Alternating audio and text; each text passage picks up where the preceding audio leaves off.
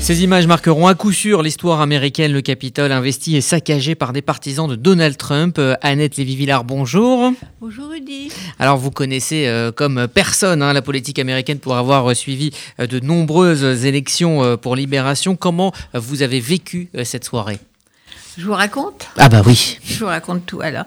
Alors j'avais prévu de vous parler aujourd'hui d'une série qui s'intitule Un malade à la Maison Blanche, où j'avais hésité. Moi, Trump, j'ai gagné les élections. Une série qui se termine euh, le 20 janvier avec l'entrée de Joe Biden à la Maison Blanche. Mais les épisodes se sont emballés hier, comme vous le savez, à 14 jours de la fin de son mandat. Pardon, le personnage principal de cette, de cette histoire unique en Amérique a dérapé. Et Donald Trump restera comme le président qui, le jour où le Congrès se réunissait pour valider la victoire de Joe Biden, monte à la tribune devant la Maison Blanche, où il a appelé euh, ses partisans à manifester. Et de cette tribune, il a un discours délirant et mensonger comme d'habitude en expliquant que lui a gagné les élections et qu'il a été euh, euh, escroqué de sa victoire. Et dans, ce discours, il lance devant un prompteur, c'est-à-dire qu'il lit, c'est pas un discours improvisé, donc il lit et il hurle allons au Capitole, exigeons que le Congrès ne compte que les voix légales, on va gagner la présidence. Le président des États-Unis actuel appelle donc à bloquer le système démocratique. Il incite ses supporters à la révolte contre les élus de leur pays. Message entendu, les pro-Trump devenus émeutiers marchent sur le Capitole.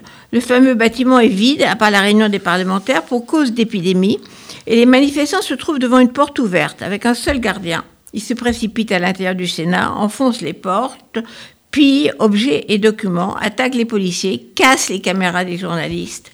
Les parlementaires, eux, sont mis à l'abri, on les voit avec des masques à gaz, euh, protégés des euh, gaz lacrymogènes.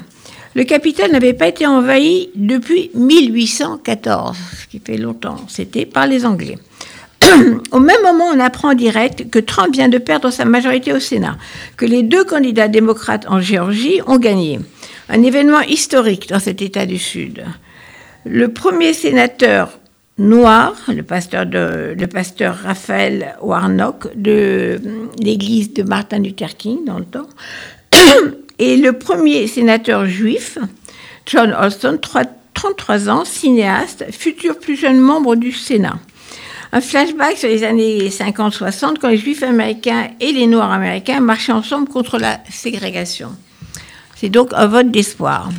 Trump a perdu sa majorité au Sénat. À deux semaines de son départ, Trump a raté sa sortie devant l'Amérique et le monde entier qui regardait en direct la prise d'assaut du Capitole.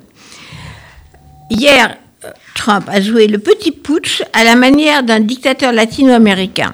Il risquait la destitution, la procédure d'impeachment, mais il était trop près de la sortie pour qu'une telle procédure se mette en route.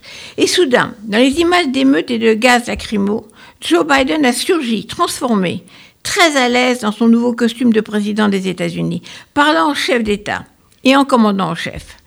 Ce n'est pas une manifestation, a-t-il dit d'une voix forte. C'est une insurrection. Les scènes de chaos à l'intérieur du Capitole ne représentent pas l'Amérique. Il faut que cela cesse. Maintenant, c'est le maintenant qui était fort. Now. Et il s'adresse au président cloîtré dans sa Maison Blanche, lui rappelle que les mots d'un président comptent. Et Biden lui donne un ordre. Président Trump, allez parler à la télévision maintenant, pour que tout s'arrête. Quelques minutes plus tard, on a vu apparaître un Trump défait mais pas changé dans une vidéo d'une minute. Il commence par le même mensonge, la même fake news, je comprends votre peine, dit Trump aux émeutiers. On nous a volé notre élection, mais nous devons retrouver la paix. Rentrez chez vous. We love you. We love you.